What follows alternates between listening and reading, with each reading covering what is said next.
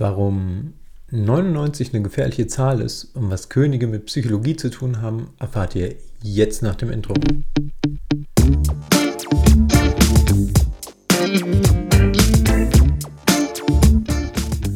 Heute der Kreis der 99. Let's go! Es war mal ein König. Ein extremst schlecht gelaunter König. Und er hat einen sehr positiv gestimmten Diener, immer gut drauf, immer pfeifend hat er dem früh sein Frühstück gebracht. Und den König ärgerte das. Er war, er war neidisch, er wollte wissen, wie kommt das, dass der so glücklich ist und ich nicht. Also eines Tages nahm er sich den Diener zur Seite und sagt, sag mir dein Geheimnis. Warum bist du so glücklich und warum bin ich es nicht? Und der Diener sagt so, ist kein Geheimnis, gibt es irgendwie nichts. Ja. Ich kann äh, ihnen dienen, ich habe ein Dach über dem Kopf, ich kriege ab und zu mal ein bisschen Geld, kann Sachen essen, ne? muss nicht hungern. Mehr ist es nicht. Und der König glaubt es ihm nicht. Er sagt, irgendwas muss es doch sein.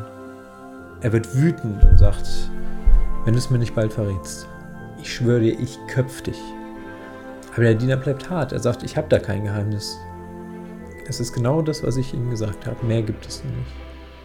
Der König bleibt also zurück und ist hochfrustriert. Und es lässt ihn nicht los. Er grübelt darüber, wie kommt das, dass der so glücklich ist? Wie kann das sein? Und er lässt schicken nach den klügsten Menschen des Reiches und debattiert mit ihnen Tag ein, Tag aus. Und nur einer hat die Antwort. Er sagt zu ihnen, mein König, es ist relativ einfach. Der Mann ist nicht im Kreis der 99. Und der König so, was, was, was, soll ich, was soll das bedeuten? So, was soll ich damit anfangen? Und der kluge Mann sagt, ich kann es euch nicht wirklich erklären, ich kann es nur zeigen. Okay, was, was muss ich dafür tun? Ja, naja, gut, äh, dafür müsste halt schon 99 Goldmünzen springen lassen. Das ist es dem König auf jeden Fall wert. Er sagt, kein Problem, das mach mal. Und was noch? Ja, wir müssen uns dann abends mal treffen vor dem Haus des Dieners mit den 99 Goldmünzen in einem kleinen Säckchen. Gesagt, getan.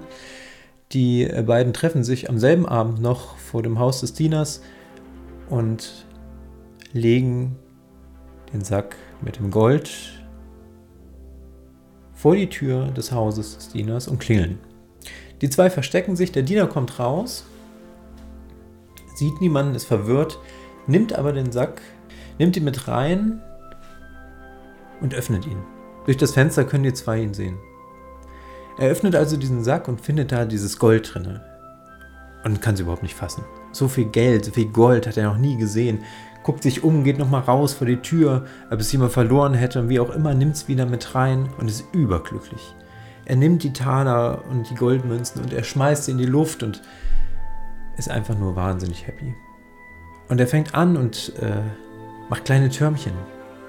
10, 20, 30, 40, 50, 60, 70, 80, 90, 99. Der Diener stockt, weil es ihm irgendwie seltsam vorkommt, dass es 99 Münzen sind. Wer verschenkt denn 99 Münzen? Das ist überhaupt keine runde Zahl, das müssen noch 100 sein. Und er guckt nochmal unter den Tisch und auf dem Weg und ob er irgendwas verloren hätte und und man konnte sehen, wie sich in seinem Gesicht etwas veränderte. Plötzlich lag seine Stirn im Falten, plötzlich machte er sich Gedanken. 99, 99. Irgendwie, so konnte es nicht stehen lassen. Er nimmt sich also einen Zettel und einen Stift zur Hand und fängt an zu rechnen. Okay, wenn ich jetzt ganz normal weiterarbeite, dann brauche ich ungefähr zwölf Jahre, bis ich noch eine Goldmünze habe. Die hundertste Goldmünze. Aber zwölf Jahre ist ziemlich lang. Und dann überlegt er, ja gut, seine, seine Frau könnte ja auch anfangen zu arbeiten. Dann wären es immer noch sieben Jahre. Und wie ist das? Das übrige Essen, was er noch hat, das könnte er verschenken. Ach, was heißt verschenken? Er könnte es verkaufen und davon könnte er noch ein bisschen sparen, auch für die Goldmünze. Und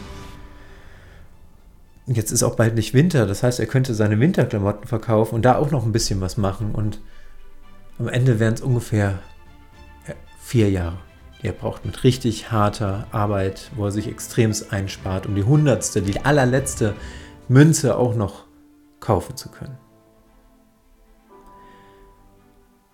Zurück im Palast bringt der Diener dem König am nächsten Morgen sein Frühstück, so wie immer, schmeißt es aber hin, pfeift nicht, singt nicht, ist schlecht gelaunt. Und der König sagt, was ist denn mit dir los? Und der Mann wird aggressiv und sagt, wieso, ich mache doch meine Arbeit. Ist es nicht genau das, was sie wollten? Ein Monat später entlässt der König seinen Diener, denn es ist ihm unangenehm, einen so übel gelaunten Diener zu haben.